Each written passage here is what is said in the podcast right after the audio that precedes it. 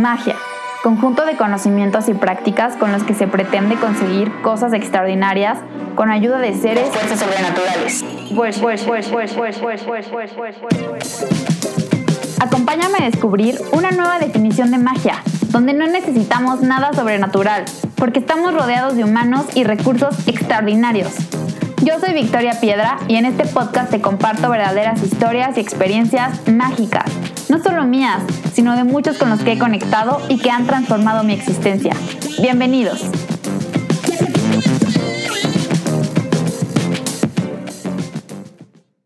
Hola a todos, ¿cómo están? Hoy estamos en un episodio más de Mágica Existencia y estoy súper contenta también con la conversación que vamos a tener el día de hoy y con la invitada que está con nosotros. Eh, su nombre es Vanessa Mayorga y bueno, actualmente es directora de una empresa de iluminación aquí en Querétaro, pero realmente hoy no vamos a hablar de lo que hace ella como mujer emprendedora, sino como de un proceso eh, bien interesante que yo sé que ella ha atravesado en, en, el sentido de ser una mejor líder y ser una mejor persona y ser una mejor mujer. Eh, Van es una, es una persona con una personalidad única, su mente va mucho más rápido que todo lo demás del mundo y eso la hace como muy eh, impulsada para tomar decisiones y para generar proyectos y para generar ideas y muchas veces en esta rapidez que Vane tiene, eh, muchas cosas de repente se salen de control y es donde yo he visto que ella ha tomado esa responsabilidad. Y sé que también eh, durante su vida ha tomado ha tenido otros procesos y otras situaciones donde ha tenido que afrontarla con una madurez diferente y con una perspectiva totalmente diferente eh, sé que no ha sido un proceso fácil, entonces más que una entrevista, esta va a ser una conversación de la historia de Vane, de sus procesos y de las cosas que ella ha aprendido en este tema de ser responsable de su vida, de su destino, de sus decisiones, de su empresa, de su matrimonio, de lo que sea. Eh, muchos me comentaron que en el podcast pasado sentían que estaba un poco cortada, que yo estaba un poco eh, como no fluida, entonces denme chance, estoy aprendiendo y espero que este episodio sea más fluido. Entonces, bienvenida, Vane. Muchísimas gracias, mi Vic, por invitarme. Es un honor para mí estar aquí en Mágica Existencia, que es sesión 3. Sí. Sesión 3. Muchas felicidades por este proyecto que estás emprendiendo. Muchas gracias por las flores. Hasta, hasta me siento con más responsabilidad. Así, ay, no sé si soy tan responsable. qué miedo. Toda la gente va a decir, qué persona tan responsable. No, yo creo que todavía estoy en un proceso, pero gracias por, por lo que observas en mí. Eh, pues bueno, eh, me, de entrada me gustaría que me dieras tu opinión sobre lo que acabo de comentar de este tema de la responsabilidad y así como para ir entrando más en, contexto. Pues este tema de la responsabilidad personal es un tema que me apasiona mucho y en muy breve quisiera decir que yo soy una persona que cree fielmente que, vivimos en un mundo en donde las circunstancias no son justas eh, para todos, eh, que algunos tenemos más privilegios que otros y, eso es real y, y, a mí me gusta observarlo porque también me ayuda a poner, poner en perspectiva mi propia vida, pero a la vez eh, el tema de la responsabilidad personal te hace observar estas circunstancias y decir desde mi contexto qué puedo hacer yo y qué tengo que empezar a hacer yo, porque independientemente de que este sea el mundo y esta sea la realidad, sin ponerlo en las pilas, sin decir ahora me voy a ser responsable de esto, no vamos a salir. Entonces de nada vale la pena estar observando solo las circunstancias adversas sin hacer algo al respecto. Eso es lo que creo que es como muy fundamental, que entendamos que no son cosas que están peleadas, que podemos observar que hay privilegios en el mundo, que hay cosas que son injustas en el mundo, pero que a la vez es muy importante, sin importar qué tan pocos privilegios o qué tan desfavorecido está alguien, la responsabilidad personal va a ser una mejoría muy grande en su vida. Sí, claro, totalmente de acuerdo. Y mucho también entender que las situaciones, aunque a veces suena un poco a, como a cliché, las situaciones o las consecuencias o los dones o lo que sea que a cada uno se le fueron dados, sí son para algo, ¿no? A veces siempre estamos también comparándonos con el otro sobre las, pues si yo hago esto me va a ir como a él y esa es como también una forma de no hacerte responsable, ¿no? Como decir, bueno, le dejo al otro para seguir su ejemplo, cuando en realidad las cosas y los dones que a ti te fueron dados son para algo y tú tienes que hacerte responsable de, de, reproducirlos, ¿no? Y de, de expandirlos. Em, me gustaría que me contaras también, antes de entrar ya como a tema bien bien, ¿quién es Vane desde la perspectiva de Vane? ¿Quién es Vane? Qué buena pregunta.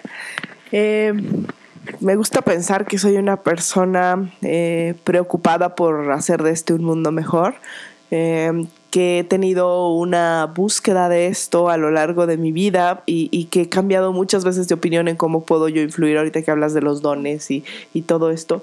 Eh, he cambiado muchas veces en mi vida de opinión sobre cómo puedo yo influir a este mundo, ¿no? ¿Qué, qué características mías iba a utilizar o, a qué me iba a dedicar, qué iba a aportar más a, a la humanidad. Y la realidad es que, pues, me he encontrado muchas veces que lo que creo que va a aportar no es o, no resulta y creo que en este sentido pues ha sido una búsqueda. Y hoy por hoy creo que Van es esta persona que a través de lo que hace que es estar a cargo de un equipo de gente busca aportar lo mejor para ellos y que se desarrollen y que logren sus sueños. Y creo que eh, el principio más humano para mí es entender que, que si yo puedo, ellos pueden, a, su manera, con sus dones, y que sobre todo creo que eh, me gusta mucho trabajar en la parte de, pensar que una persona puede llegar más lejos que yo, sin importar si es una persona que venía de más abajo, sin, sin importar si es una persona que, que al principio yo dirigía, para mí creo que algo que me va a dar mucho orgullo y, que me encanta trabajar mi ego en ese sentido, es decir, verla arriba, verla que se superó, verla que un día volteé y me está enseñando esa persona a mí. Entonces creo que eso es algo que me mueve mucho.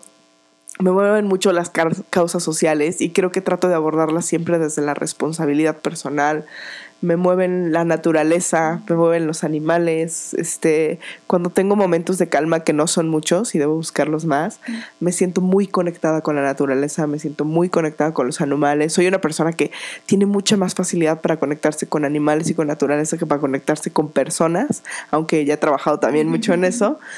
Entonces creo que me considero un ser humano como cualquier otro, diverso, pero muy apasionado por ayudar a los demás y ojalá pueda influir en esto hablando más específicamente de este tema de como esta complejidad que tienes para conectarte con los seres humanos, creo que es ahí donde realmente has hecho un proceso de más trabajo, eh, de responsabilizarte de eso, ¿no? A lo mejor de ciertos recursos que no es que estén bien o estén mal, y también en el, en el episodio pasado con Erika yo lo platicaba en este sentido de que si te escuchas y estás como en este contacto contigo, vas a saber que lo que sea puede servirte para algo, ¿no? O sea, tiene un llamado como ahí que, como a trascender hacia algo más o hacia algo que, tienes que descubrir, ¿no? Entonces, ¿cuál ha sido eh, en este proceso de, conectarte más con los seres humanos y como trabajar en esta parte de Bane, cuál ha sido ese proceso, cuál ha sido tus retos, tus historias, tus procesos?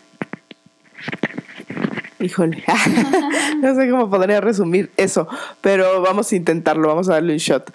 Eh, de entrada creo que hay características en los seres humanos eh, que ya están definidas de manera biológica. O sea, yo creo que de manera biológica hay gente que es extrovertida y hay gente que es introvertida, ¿no? Mi caso es, creo que tengo una tendencia mucho mayor a ser introvertida, eh, lo cual pues para quien domine el tema este, y para quien no también, lo voy a explicar de todos modos, para quien domine el tema es una tendencia a estar más adentro que afuera, ¿no? A convivir con tus propios pensamientos y estar más cómodo eh, contigo eh, que interactuando con el exterior y con los demás, ¿no? Creo que para allá va la introversión un poquito. Entonces, de entrada, pues ahí hay un factor biológico que va a hacer que ciertos seres humanos, como yo que lo veo también como la parte de los dones, ¿no? Creo que también son dones diferentes. Eh, cuando eres introvertido tienes grandes cualidades y grandes capacidades para ciertas cosas. Eh, tú, tú, estás pensando todo el tiempo, eh, tu mundo interno imaginativo es muy grande, estás muy relacionada con, pues, con los conceptos, con las ideas y cualquier información que metes a tu cerebro da más lugar a conceptos e ideas. Y creo que los extrovertidos tienen grandes dones también. Creo que tienen esta capacidad de conectar con otras personas, de divertirse, de hacer un rato ameno para los demás, de salir al mundo, de exponer sus ideas de manera más fácil. Eh, y creo que la combinación de ambas personalidades es buenísima. O sea, creo que en este mundo no hay nada bueno ni nada malo, ¿no? Mi visión y mi filosofía de la vida siempre ha sido eh, no vas a ser, o sea, nunca voy a ser yo el alma de la fiesta, ¿no? No puedo trabajar mi vida para volverme el alma de la fiesta, pero tienes que, tienes que trabajar en tus partes positivas, en las cosas que, en las que tú eres bueno. Para mí tienes que volverte excepcional cuando notas que hay una característica en la que ya por razones biológicas o, o, emocionales eres bueno o quieres, ahí tienes que trabajar. En eso te tienes que volver excepcional. Trabajar en tus áreas de oportunidad para volverte excepcional es sumamente difícil. Sin embargo, tus áreas de oportunidad deben de trabajarse al punto que no te saboteen. Porque si tú tienes un área de oportunidad como ser introvertido y veámoslo, no, no le pongamos una etiqueta, pero veamos lo que te impide ser introvertido a la hora de lograr tus sueños, ¿no? Porque tú puedes ser esta persona que con grandes ideas, grandes cosas que quieres aportar al mundo y si no eres capaz de comunicarlas, si no es capaz de tener interacción social con otras personas, si no es capaz de conectar con esas personas para que tu interacción social no sea solo venirles a decir, oye, quiero hacer esto, ven, toma, fírmalo, no lo vas a lograr. Eh, tienes que conectar con la persona que está enfrente, eso es algo que yo he aprendido después y con los años. No importa que sea una gran idea, los, seres humanos estamos hechos de, de conexión, de emociones, entonces necesitas ser capaz de emocionar a la persona que está enfrente de tus proyectos, de tus ideas. Y esa es una parte que a mí me costaba mucho trabajo entender. Entonces, en ese sentido, creo que yo he tenido un desarrollo personal de entender primero, primero de entender quién soy, porque muchas veces estamos en el mundo simplemente siendo, existiendo, ¿no? No, no sabemos quiénes somos y por qué estamos haciendo lo que estamos haciendo. Entonces, para mí creo que el primer paso de desarrollo fue entender ¿no? Aprender, buscar información y entonces poder decir, ah, es que yo soy una persona introvertida, em, adicional a esto soy una persona sensible, adicional a esto soy una persona, este, eh, acelerada, adicional a esto. Y entonces una vez que vas entendiendo tus, tus, características y también vas complementándolas con tu historia, porque tu historia te va a volver más de un lado del espectro que el otro, no es nada más un tema biológico. Y, y ya que vas armando el rompecabezas, un rompecabezas que quizá jamás vayas a terminar, creo yo que eres capaz de dar el segundo paso, que es empezar a trabajar en ti. Pero si no sabes cómo trabajas, ¿no? Entonces para mí ha sido esto, ¿no? Primero entenderme, saber quién era, saber en dónde estaba jugando el juego aceptarlo, porque no siempre es fácil aceptar las cosas que tienes de manera biológica, te culpas, eh, te dices es que estoy mal, es que no soy normal, lo que te cuentes, ¿no? Porque a veces, ¿qué es normal, no? La gente nos contamos cada cosa y cada idea. Y una vez que lo entiendes, segundo paso, lo aceptas, tercer paso, ahora sí puedes trabajar en ti, ¿no? Creo que para mí ese ha sido el proceso, entender quién soy, aceptar quién soy y una vez que estoy en el proceso de la aceptación, que no me estoy echando a mí por eres mala o eres tonta o por qué hiciste esto, ¿no? Estoy contenta con quién soy, lo acepto. Ahora sí sé que tengo que trabajar, ¿no? Sin, sin etiquetar las cosas que tengo como malas o buenas, simplemente como cosas que me pueden obstaculizar a dónde quiero llegar. Entonces mi visión de la vida una vez que entendí todo esto fue, ok, no me voy a volver un hit en la parte que no es eh, más normal en mí, en la, que, en la que no fluyo, en la que no soy más natural, pero que sí tengo que hacer. Me tengo que responsabilizar de esa parte para decir cómo no me va a obstaculizar, cómo yo sí quiero ser un líder o una persona que influye en los demás o una persona que lleve eh, cosas buenas al mundo, ¿cómo voy a aprender a hablar en frente de las personas, a conectar con ellas, a sentarme, a tener paciencia, a entender que tengo un ser humano delante, ¿no? Y, cómo esto no va a obstaculizar mi vida profesional, ¿no? Y personal también. Creo que también es bien importante como rescatando sobre esta parte de primero conocerte y primero aceptarte y de ahí empezar a tomar acción. Creo que desde ahí es donde realmente empieza la responsabilidad porque vemos hoy en día, y yo creo que durante, durante toda la historia de la humanidad, gente que en lugar de afrontar eso y abrazarlo con compasión y con amor, se evade, ¿no? Y entonces, no sé, gente que puede ser talentosísima, artistas, políticos, este, personas influyentes, cómo han terminado pues en drogas, este, en todos estos problemas, ¿no? O sea, hace poquito que veía la película de, Elton John, eh, su historia no es, no es fácil, ¿no? O sea, creció con una familia de mucho rechazo, donde pues sí, no, no era el estándar que en ese tiempo la gente buscaba, su papá, esta distancia que tenía con su papá y todo, y cómo le costó tanto, a pesar de ser un chingón y su música wow, eh, cómo realmente hasta que no se hizo responsable y atravesó esto y volvió a hacer como esta integración de su yo y de este huella de abandono que probablemente tenía eh, para poder realmente darle lo mejor de sí al mundo, ¿no? Entonces creo que también eso es algo súper importante que a veces lo damos por hecho, lo, lo, dejamos, decimos, no, ahorita no es mi momento, prefiero no ver estas cosas, me vado con las drogas, con el alcohol, con el sexo, con lo que sea, y otra vez le quitamos al mundo el privilegio de, nuestra luz por no querernos hacer cargo de esta parte, ¿no? Eh, entonces, bueno, hablando un poco también de la culpa, ¿por qué crees tú que los seres humanos buscamos culpables de ciertas situaciones? Híjole. y lo, pones muy bien en el ejemplo de, de Elton John, que es una película que ahorita está muy vigente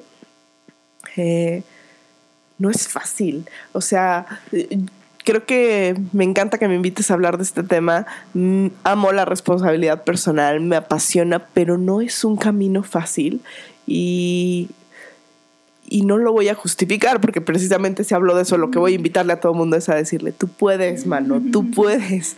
Pero en cierto sentido tengo un gran nivel de empatía por ver a la gente cuando de verdad está teniendo una lucha y no puede salir.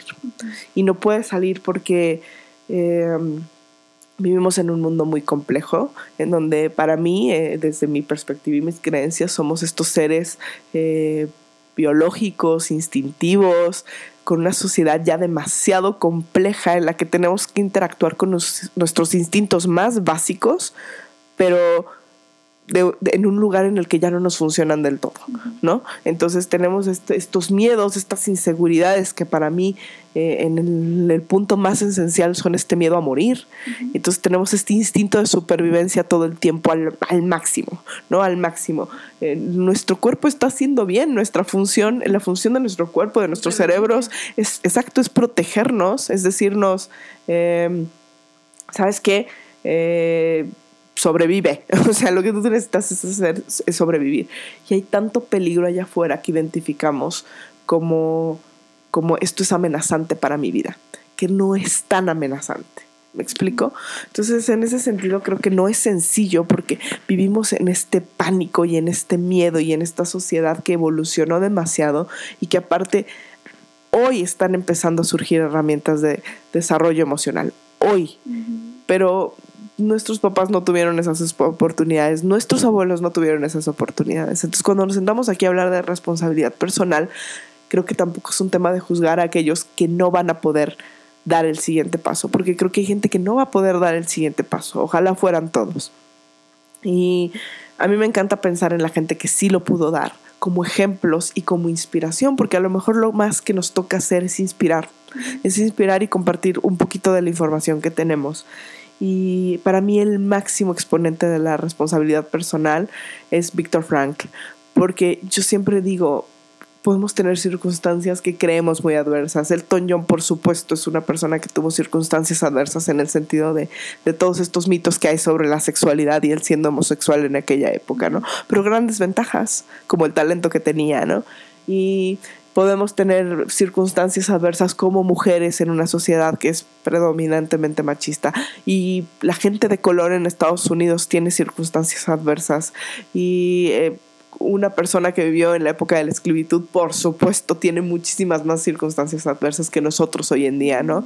Pero para mí el pensar en una persona que estaba en un campo de concentración, con su vida en juego todos los segundos de su vida, eh, sin esperanza al futuro, sin saber qué iba a ser de él, eh, con la libertad completamente coartada y que él haya dicho, voy a encontrar la libertad en mí y voy a, voy a decidir que la libertad no es esto que me está pasando, que la libertad no son estas circunstancias de guardias que me tienen aprisionado, eh, que la libertad no es mm, si vivo mañana o no. Imagínate qué profundo, la libertad no es si me muero en 10 minutos, la libertad es cómo estoy reaccionando yo en este momento, que aún estoy vivo, a las circunstancias que tengo. Y en ese sentido me parece es, es, a la persona más inspiradora. Su libro es ya un poco más técnico y está muy padre. Cuando la gente se pone a hablar de el hombre en busca del sentido y todo, y la logoterapia y lo lees, creo que lo puedes entender un poquito más. Pero en realidad es su historia, creo, la que es la más inspiradora. La historia de una persona que decide las peores circunstancias que se le pueden presentar a un ser humano, no sé si haya peores, no se me ocurren, pero creo que esas ya son bastante malas, decide ser responsable, ¿no? Y, y ahí creo que todo este tema de la culpa y del no puedo es, qué difícil es hacerse responsable en estas circunstancias. Por supuesto que quieres voltear, di muchas vueltas para decir esto, pero bueno, por supuesto que quieres voltear y decirle al guardia, tú eres el culpable. Hitler, tú eres el culpable. Tú me tienes aquí, me, me, aprisionaste, soy un ser humano, me estás tratando sin dignidad. Y esa es la respuesta fácil. Y por supuesto la indignación que todos sentimos al ver este tipo de conductas en la humanidad y quieres voltear y ver culpables. Claro que quieres voltear y ver culpables. Pero en ese sentido, lo más que te queda hacer en esas circunstancias es hacerte responsable. La manera en la que menos vas a sufrir es hacerte responsable. La manera en la que más le vas a sacar provecho a estas circunstancias es hacerte responsable. Y en un sentido muy práctico, si tú quieres, a lo mejor te mataban, a lo mejor no. Pero creo yo que él contribuyó muchísimo a su supervivencia, porque mejoró su estado de ánimo, lo que, cual mejora tu biología y te permite vivir más que la gente que se murió por enfermedades o por hambre porque mm, te tranquiliza y reaccionas tranquilo cuando los guardias te están gritando, cuando te están empujando a hacer cosas que no, y probablemente eso te haga sobrevivir. Entonces yo creo que en ese sentido sí, el hacerse responsable de sí mismo lo ayudó a sobrevivir. Puede ser que la moneda hubiera girado de otro lado, pero él puso todo lo que podía para vivir. Puso todo lo que podía. Se hizo lo, lo más responsable que podía. Entonces en ese sentido creo que es un gran ejemplo de cómo no culpar puede llevarte a otro punto. Y como después de que lo liberaron, decidió desarrollar esta teoría al respecto, decidió escribir un libro, decidió ser una inspiración para el mundo. Y esto cambia cambia la perspectiva de cómo los seres humanos podemos vivir nuestras vidas. Entonces, en ese sentido, claro que es fácil culpar. Claro que es muy fácil culpar y claro que probablemente existan circunstancias adversas. Si una persona aquí me viene a decir, por ejemplo, yo me considero una mujer feminista. Si otra mujer me viene a decir, es que está mal la sociedad como, como, como está planteada ahorita, yo le diría, oh, tienes razón, está mal la sociedad como está planteada ahorita para nosotros las mujeres, hay desventajas, ¿no? Yo estaría de acuerdo con eso, le daría su palomita. Si después de eso me dice, y por eso no logro nada en la vida, yo le diría, no logras nada en la vida porque tú estás decidiendo que estas circunstancias que efectivamente están mal van a ser más fuertes que tú, ¿no? Entonces, entiendo el tema de la culpabilidad, entiendo el tema de que te indignen las cosas que no están bien, porque yo he estado ahí, he pasado por eso. Lo que te diría es, aún así te tienes que hacer responsable, ¿no? Podemos dedicar nuestro enfoque a culpar o podemos dedicar nuestro enfoque a observar las circunstancias tal y como son, porque esto no se trata de decir, no voy a observar las cosas como son, se trata de decir, voy a observar la realidad como es y luego me voy a hacer responsable. Creo eso. Creo que también la culpa es un tema que así como respirar, nos lo metieron desde chiquitos. Entonces es bien, como que yo de entrada, para mí el tema de la culpa ha sido un proceso también muy duro por también diferentes como situaciones eh, que pues también no, no como que me haga, eh, justamente por no caer en este tema de victimismo, a veces también es como qué puedo hacer al respecto con esta situación, ¿no? Pero sí me he dado cuenta que en muchas ocasiones es la primera reacción de supervivencia. Es la primera forma que tenemos porque nos lo metieron así por las venas, ¿no? Entonces creo que poder trabajar con la culpa es un tema de desaprender. O sea, antes de poder llegar a conectar, conectar con la responsabilidad, porque también creo que la palabra responsabilidad está muy mal entendida de cumplir y hacer todo bien y ser perfecto y tampoco, o sea, no se trata, no es como creer en ese extremo, pero es eso, es, tenemos que empezar a desaprender ciertos significados que nos metieron en la cabeza eh, sobre el tema de la responsabilidad, así de que tienes que ser perfecto o el tema de la culpa que ya no tienes remedio, ¿no? O sea, es como vienen contando este punto medio y creo que igual y la responsabilidad de la culpa son dos sensaciones humanas que van bien de la mano, ¿no? O sea, es como saber en dónde estás Y mucho también es un tema de observarte, mucho también es un tema de, de decir, hoy con qué recursos cuento, a lo mejor esto no lo tengo, pero cómo lo obtengo, cómo sí puedo generar, cómo sí puedo salir. Y obviamente en temas de, de trascendencia y de éxito, y bueno, todo, todo, este tema como de desarrollarte en tu vida, eh, es sobre ir para adelante, pero también en el tema de las relaciones personales. Como yo he visto muchas, muchas, eh, en mi casa sobre todo, ah, un tema de no hacernos responsables. Y entonces la conversación se vuelve tan complicada y se vuelve tan infinita y entonces termina sin llegar a ningún punto porque nadie es capaz de decir, sí, la regué en esto, creo que puedo mejorar en esto, creo que no estoy viendo en esto, porque no, no podemos, o sea, no, no, sí, no, no, sé, no, no podemos, no, no está en el campo de, de, de, visión, ¿no? O sea, no está en el radar ahí como de no, si acepto mi responsabilidad voy a ser vulnerable, si acepto mi responsabilidad, este, la otra persona va a ganar o la otra, como si fuera una guerra constante, una lucha constante. Sí, totalmente. Y creo que vale la pena ser reiterativos en todo este tema porque, porque este, vale la pena eh, pues entender cómo esto sí nos marca muchísimo, ¿no? Eh, yo creo que yo en mi vida también he tenido muchísimas experiencias este, personales eh, donde creo que tienes razón, ¿no? E-, es este componente nuevamente biológico en donde te estás defendiendo.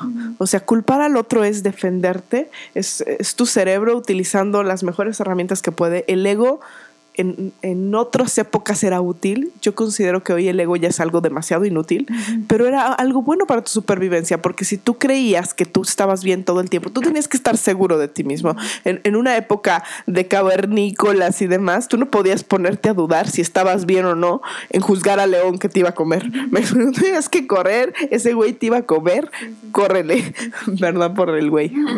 Entonces, creo yo que eh, el tema del ego y de pensar, de estar seguro de lo que tú creías era importante. Y creo que me encanta cómo lo pones.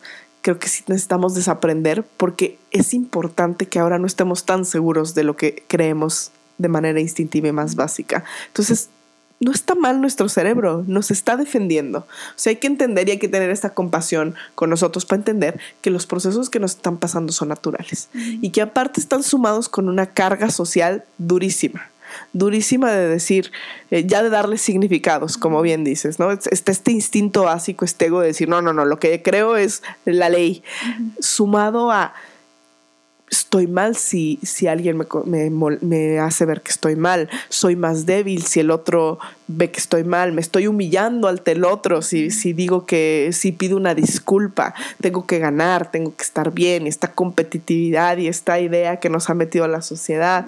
y, y luego para hacerlo más paradójico, irnos a nuestro rinconcito después de que acabó la pelea y no llegamos a ningún lado, pero nos sentimos enfrente del otro un chingón porque yo grité más fuerte, me voy a mi rinconcito a sentirme mal a sentirme culpable de nuevo, culpable de que no resolví, culpable de que grité, culpable de que, de que de todos modos no logré mi cometido, ¿no? Entonces hay que ver hay, que ser muy compasivos con nosotros mismos para poder desaprender, porque va a ser doloroso, ¿no? Entonces, para mí, si no empiezas por ser compasivo contigo mismo y por entender que se te va a resbalar, porque eres instintivo, porque eres un humano, porque estás haciendo lo mejor que puedes con lo que tienes. Entonces, si no entiendes que se te va a resbalar y si en primera instancia empiezas a culparte tú, ahí ya vamos mal, ¿no? Si en primera instancia te empiezas a culpar tú, creo que vives en una cárcel. Vives en una cárcel en donde primero te culpas tú, luego tratas de no verte vulnerable enfrente del otro para que el otro no te haga sentir más mal sobre lo que ya te sientes mal. Y, todo esto es una debacle eh, que jamás termina y las relaciones personales son completamente así. Y, tenemos estos seres que son más conscientes que llegan a tener relaciones personales muy buenas con la gente de su entorno. Y tenemos estos seres que eh, somos medianamente conscientes y ahí la llevamos. Y, tenemos estos seres que son realmente inconscientes de lo que está pasando y es donde ahí te pasa la vida encima. Y tienes cero campo de acción tienes cero libertad, la vida te está pasando y tú solo estás en este rincón tratando de defenderte de todos, viendo cómo la vida te lleva por cualquier lado sin que tú seas capaz de darle ninguna dirección a tu vida. Entonces creo que ahí es donde radica la libertad máxima, en irte dando cuenta, eh, en irte haciendo responsable, más que más que en todas estas ideas de lo que realmente significa la libertad, porque vuelvo a Víctor Frank, eh, él es más libre o fue más libre que mucha gente que está en libertad física, ¿no? Hay gente que Nelson Mandela cuando lo encarcelaron y capta todo esto y reflexiona y regresa para, para liderar a su país después de haber estado en la cárcel, fue más libre en esos momentos que antes, cuando era esta persona enojada por, el racismo que veía su país y por el apartheid y, la división. Pero una vez que lo meten a la cárcel y reflexiona, ahí empieza la verdadera libertad. Aquí adentro de tu cabeza empieza la verdadera libertad, creo yo. Entonces, para mí, yo podría poner mil ejemplos personales. mis relaciones personales antes se veían sumamente afectadas. Mi ego eh, sigue siendo grande, pero era muchísimo más grande. Yo creo que yo tenía un ego eh, completamente devastador y, me considero que soy una persona talentosa, me considero que soy una persona inteligente dentro del rango normal, este, pero no iba a lograr nada en la vida. O sea, mi ego me estaba haciendo pedazos, pedazos en mi vida personal, pedazos en mis relaciones, pedazos en, en mi carrera. Yo creo que no hay, no hay manera de llegar a ningún lado si estás completamente a la defensiva y en un caparazón. todo esto de la culpa es empezar a perdonarte tú empezar a entenderte tú. Y creo que ahí, ahí vamos habiendo los primeros indicios de libertad, ¿no? Los primeros indicios de tranquilidad. Y luego de ahí es empezar a hacerlo con los demás. Pero para mí también esto tiene que ver con un proceso de meterte nueva información, ¿no? Que, que, ahí es donde vas destruyendo el ego, ¿me explico? Ahí es donde vas destruyendo el ego. Si toda la vida me dijeron que esto es rojo y esto es rojo y esto es rojo y rojo me está dando en la madre, ¿qué más hay allá afuera? Y no importa cuán contradictorio sea con el sistema de creencias que tengo 20 años asimilando y funcionando, me voy a dar la oportunidad de conocer nuevas cosas y experimentar nuevas cosas, o mi vida no va a ir para ningún lado. Entonces, creo que por ahí va. Sí, claro, y creo que también mucho el tema, a mí el tema de la libertad es un tema que se me hace fascinante porque sobre todo eh, para mí las relaciones eh, de pareja o las relaciones humanas que he tenido han sido grandes maestros eh, en este tema de la libertad, porque creo que es donde a veces más nos llegamos a atorar, ¿no? Nos, ya sea por el juicio o la expectativa del otro, o por el mismo juicio o expectativa que tenemos sobre nosotros mismos, ¿no? O sea, yo personalmente me considero una persona muy autoexigente y, y en algún momento de mi vida yo sentía que el rol que tenía que jugar en, con mis relaciones de pareja o con mis, las personas cercanas y que amaba, era un rol de ser la salvadora, ¿no? De yo tener todas las respuestas y tener todo, todo para yo estar todo bajo control para que esas personas pudieran venir a mí y tomar algo de mí, ¿no? Y, ese proceso o ese, ese rol que yo solita me, pues me adjudiqué en algún momento de mi infancia y adolescencia, que lo tuve que trabajar mucho en, en terapia, mucho darle a cada quien lo que le tocaba y yo hacerme responsable de que yo me lo había cargado, yo me lo había echado encima, yo me lo había este, asumido y que nadie me había pedido que yo solucionara la vida de nadie, ¿no? Entonces, esto como que me llevó mucho a aprender que nosotros mismos nos vamos poniendo estos límites, nosotros mismos nos vamos encarcelando en este autoconcepto, en este eh, autojuicio, y es cuando las cosas explotan, ¿no? Y algo que a mí me dio muchísima luz también fue entender que nunca estás del todo terminado. Nunca, o sea, nunca eres un producto final, ¿no? Así sea un día antes de que te vayas a morir, que bueno, nadie sabe cuándo se va a morir, pero cuando más cerquita puedes sentir a la muerte, es como siempre hay una forma de tomar acción y de decir, hoy quiero esto, hoy elijo esto, hoy, así como eliges lo que te vas a poner y también entender que esas elecciones y esas decisiones, ser responsable para decir, bueno, si hace un buen de calor allá afuera, y por mucho que te quieras poner tu abrigo increíble de lana y lo que sea maravilloso, pues hace un buen de calor allá afuera, ¿no? O sea, no puedes, este, por mucho que quieras, pues hoy no pasa nada, o sea, no va a pasar nada, el mundo no se va a acabar, este, y no es culpa del clima y no es culpa de, de, de nada, ¿no? Entonces, mucho como también el tema de la libertad y las decisiones, también creo que es un tema que nos puede dar para mucho, pero cómo las decisiones son también una forma de ir liberándonos de, de cosas y cosas y cosas y decir, oye, elijo ya no creer en esto. Y como tú dices, toda la nueva información que te vas metiendo, pues es decir, ¿y cómo lo puedo hacer diferente? Bueno, ¿cómo lo han hecho otras personas? Y ahí es donde sí puedes empezar como a crear tus nuevos conceptos, ¿no? Entonces, eh, pues no sé si quieras agregar algo más sobre el tema, algo más que quieras contarnos sobre esto para pasar a las, a las preguntas eh, finales. Yo tengo una reflexión nada más como personal sobre el tema de la responsabilidad, que hasta la apunté para que no se me olvidara, porque es hacernos responsables nos da la capacidad de expandirnos, porque entonces conocemos realmente el porqué de nuestras acciones, nos convertimos en nuevos observadores de la realidad y de los demás, somos más empáticos y por lo tanto más tolerantes, porque nos damos cuenta de que nuestras reacciones em, son, son nuestras y tenemos el poder de manejarlas a nuestro favor. No, eso es como mi conclusión como final. No sé si tú quieras agregar algo más. Me encanta tu conclusión final. este, sí, la dejaría así. Eh, la, la mayor libertad radica en cómo reaccionas tú a las cosas. La mayor libertad que vas a tener radica en cómo tú reaccionas a las circunstancias de vida que no puedes elegir, ¿no? Que no puedes elegir.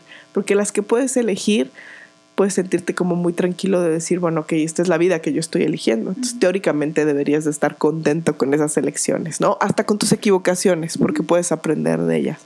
Pero la mayor libertad que vas a tener va a radicar en cómo reaccionas a las circunstancias que no puedes elegir. Y también no confundir el tema de la responsabilidad personal con el tema de ser indolente ante la injusticia social. Son cosas muy diferentes.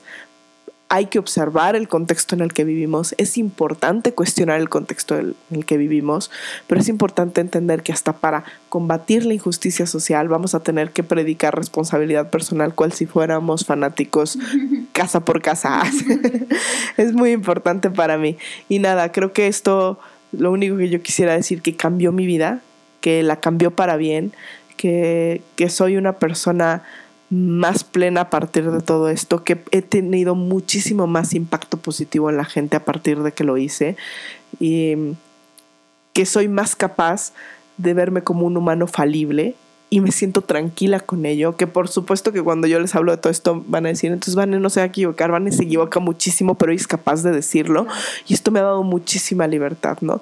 No tengan miedo a equivocarse, no tengan miedo a decir que este, que no, es, no son del todo perfectos, no tengan miedo a eh, aceptar nuestros errores, aceptar en dónde estamos parados en la vida, ser compasivos con ello, es lo que nos va a dar oportunidad de seguir creciendo. Yo siempre digo, eh, allá dentro donde trabajamos, a mí no me interesa trabajar con gente perfecta, porque la gente perfecta ya no tiene nada que mejorar. Y como tú bien dijiste, para mí también somos seres que no vamos a estar terminados. El rompecabezas se va a seguir armando. Entonces a mí no me interesa trabajar con alguien que ya se armó al 100. Si alguien ya se armó al 100, quiere decir que estamos viendo una persona que no va a evolucionar.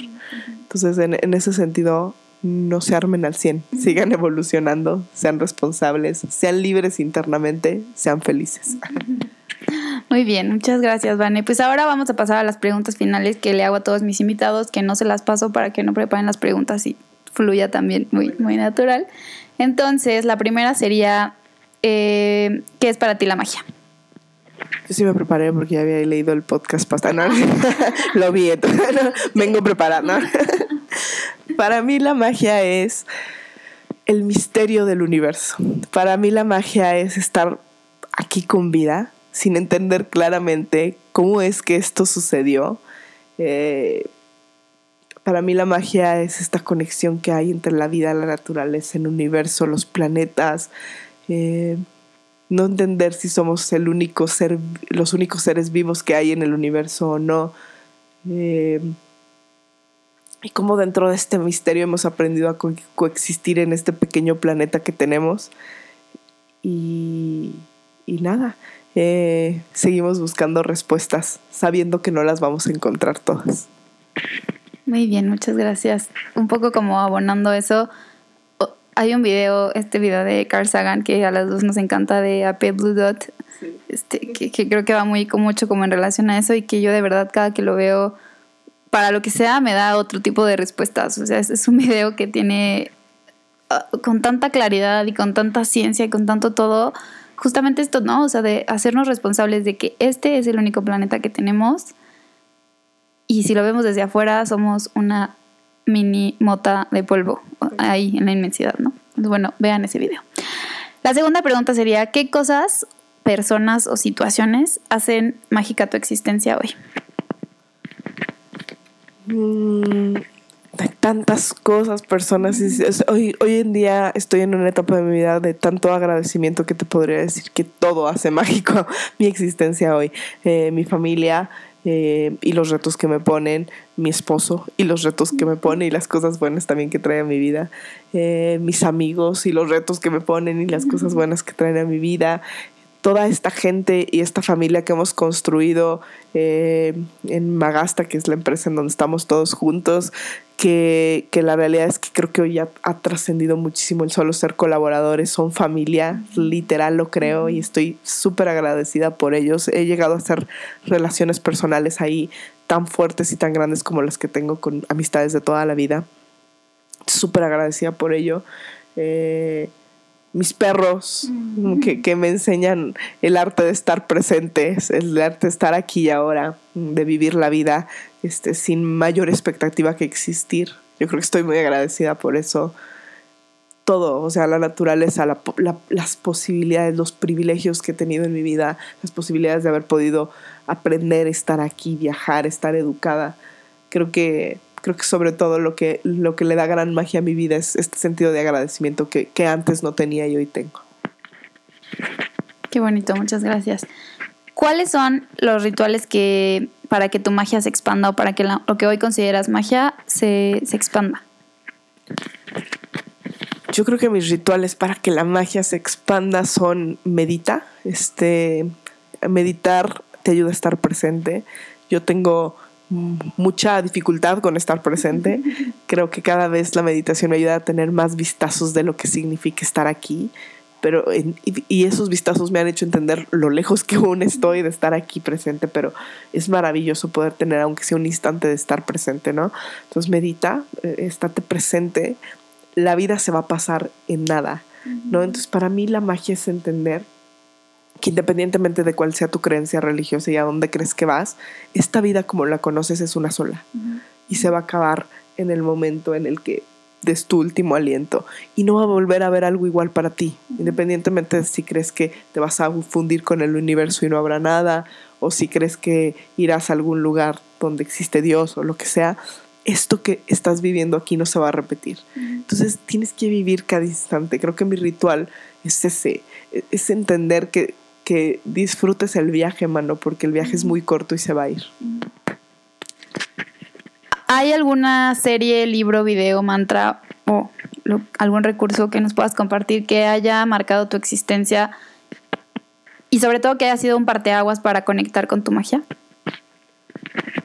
Creo que este video que dices de Apple Blue Dot, eh, que, es un fragmento de, un libro que se llama Apple Blue Dot, este, de Carl Sagan, es un libro maravilloso porque creo que una parte hermosa de entender de entendernos y creo que una parte hermosa de quitarnos el ego de encima es entender cuán pequeños somos, ¿no? Creo que a mí me ha ayudado muchísimo todo este tema de entender mi lugar en el universo, mi, mi, minúsculo lugar en el universo, para entender cuando estoy sintiendo que soy la jefa de Durango y estoy dando una instrucción y luego recuerdo que en esta pequeña mota en la que vivimos en el universo, aparte de todo, no soy ni la jefa más importante ni, ni la que da las mejores instrucciones. O sea, somos tan pequeños, tan, tan intrascendentes, tan irrelevantes, que esto no significa que no aprovechemos nuestra vida para hacerla un poco mejor, pero es buenísimo darle para que también no nos sintamos tan importantes, ¿no?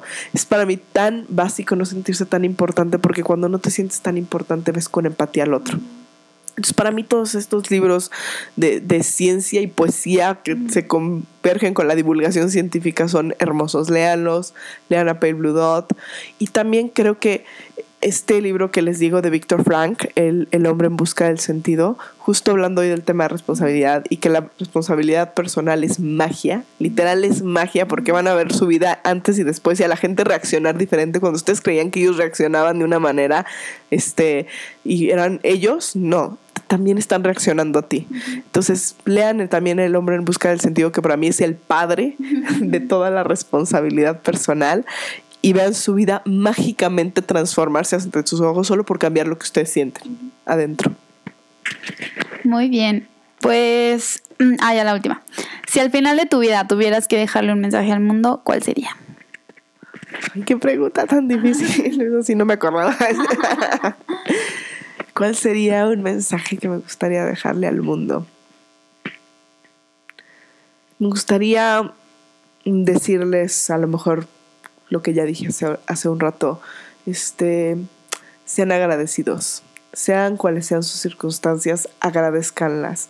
Siempre hay alguien que la va a tener más difícil. No importa, no me importa si eres el monito en el campo de concentración, está el monito que ya se murió. O sea, este, siempre hay alguien que la va a tener más difícil que tú. Y, y esto significa que tienes que tener un gran sentido de agradecimiento, porque para mí eh, lo más mágico de todo es que estás vivo. Lo más mágico de todo es que sin importar por qué creas que estás vivo, estás vivo. Alguna vez leía por ahí que simplemente la posición en la que después de que tus papás hicieron lo que hicieron para concebirte, se movieron para dormir, o sea, tu mamá se movió para dormir, cambió quién eras, ¿no? Y justo el espermatozoide que llegó, en el momento en el que llegó, alteró. O sea, las posibilidades de que estés aquí son ínfimas, ínfimas. Tienes que estar maravillosamente agradecido simplemente por estar vivo. Entonces lo que te diría es, sin importar en dónde estés parado en tu vida ahorita, cuáles sean tus luchas con las que soy muy empática, no te estoy diciendo que no sea difícil, sea agradecido y también el agradecimiento va a cambiar tu vida. Ese, ese es el mensaje que me encantaría dejar porque eh, creo yo que el último día que me vaya me gustaría irme agradecida, ¿no? Creo que también quiero hacerme responsable de eso. Muy bien, pues muchísimas gracias, Vane, por grabar este podcast conmigo en domingo, en nuestros días de descanso. Eh, como les dije al principio, me encanta haber podido tener esta conversación con Vane. Esta y muchas otras conversaciones más que tengo en la oficina con Vane, en Stavros, con Pablo, este, son cosas que a mí justo es lo que me mueve mucho como a compartirlo, ¿no? Decir, o sea, probablemente hay mucha gente allá afuera diciéndolo, pero la forma en la que nosotros hoy lo vivimos también, como tú dices, en la empresa, que hoy creo que para todos los que colaboramos es, es, un estilo de vida, o sea, ir a Magastano nada más es ir a la oficina ya, o sea, sí se convierte en un estilo de vida, ¿no? Y nos impacta de, de una forma impresionante y creo que mucho tiene que ver con esto, porque es la responsabilidad, la compasión, el miedo al fracaso, o sea, atrevernos a fracasar, la innovación, son cosas que vivimos todos los días, son el motor de, de, la, hoy la gran familia que tenemos, ¿no? Entonces, yo estoy muy agradecida de, de, haber, de poder conectar con ustedes, de poder aprender de ustedes también, de que también ustedes aprendan de mí, de las cosas que podemos crear. Entonces, bueno, para mí es muy, muy un honor que estés aquí. Espero que ustedes hayan disfrutado tanto esta conversación como yo. Eh, déjenme sus comentarios eh, en el Instagram, en Facebook o mm, pues sí, en Instagram y Facebook es lo que tenemos ahorita. Este compartan este podcast, que es la única forma que tenemos realmente de llegar a más personas. Si algo te conectó, si algo te hizo a ti sentir bien, seguro hay alguien más que también le puede conectar y en este momento le puede ayudar. Y ya, que tengan una gran semana. Gracias.